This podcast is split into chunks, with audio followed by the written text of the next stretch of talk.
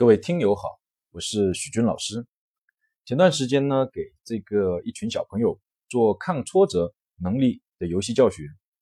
上课之前呢，我就安排了一个任务，安排呢小朋友们回家以后，把家里的苹果在下节课的时候拿过来，在教室里叫卖，看看谁卖的比较好。那么就有两位小朋友的一个问的问题，给我留下了很深刻的印象。为了保护隐私呢，我们这里都用匿名。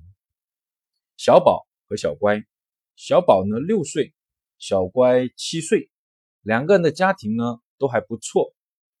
那么呢，在课间的时候，小乖来问了以下这些问题：老师，我没有卖过苹果，卖不掉怎么办？我说呢，都没有卖过，你怎么会知道卖不掉呢？可以试试看。然后过了一会呢，又来问我，老师啊，我们觉得我是卖大苹果好，还是卖小苹果？我说呢，大苹果、小苹果都可以啊。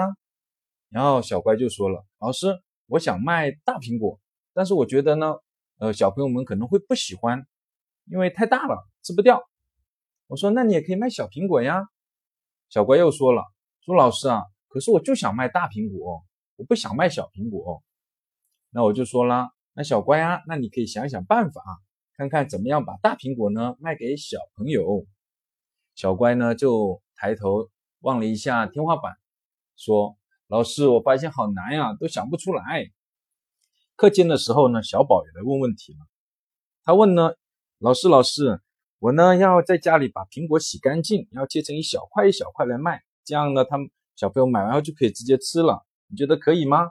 我说呢：“当然很可以啦，很好的主意。”然后过了一会以后呢，小宝又来提问了，说：“老师啊。”我不仅要把这个切成一小块一小块的，我还要在上面呢涂上点冰淇淋，因为有时候我在家里就是这么吃的，可好吃了。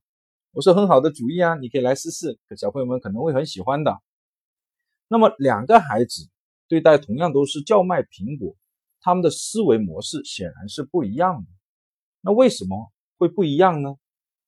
孩子呢都是父母的杰作。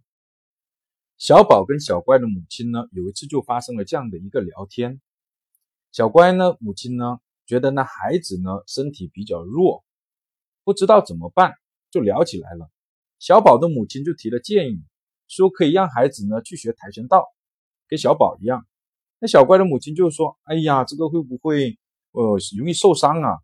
毕竟小孩子还这么小。”那小宝的母亲呢又出主意，说如果害怕他受伤的话，可以让他去游泳。那小乖的母亲呢这时候又说了。怕水太凉，把孩子弄感冒了。那小宝的母亲再次给出一个建议：如果担心水太凉，可以去温水的游泳池。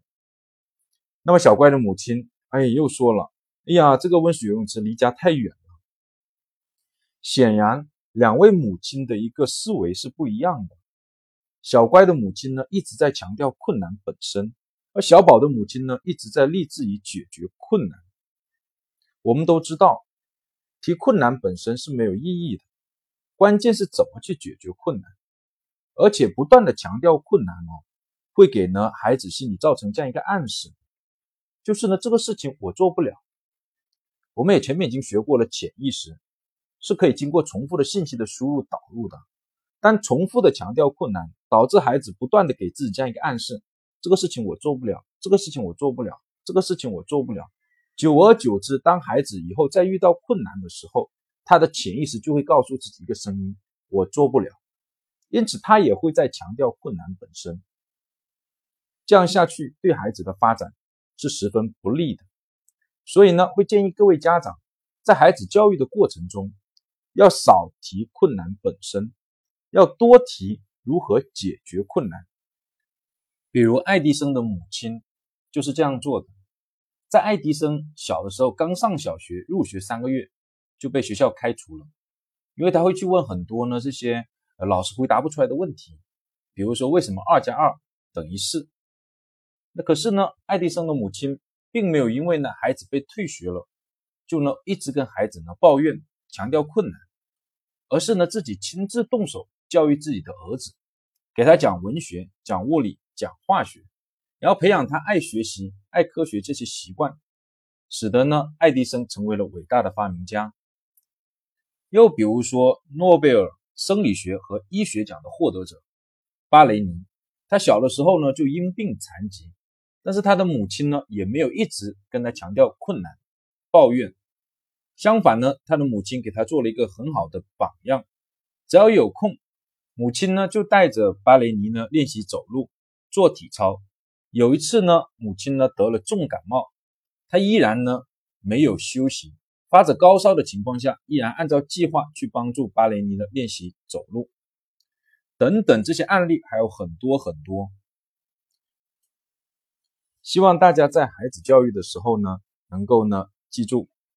就讲到这里，谢谢大家。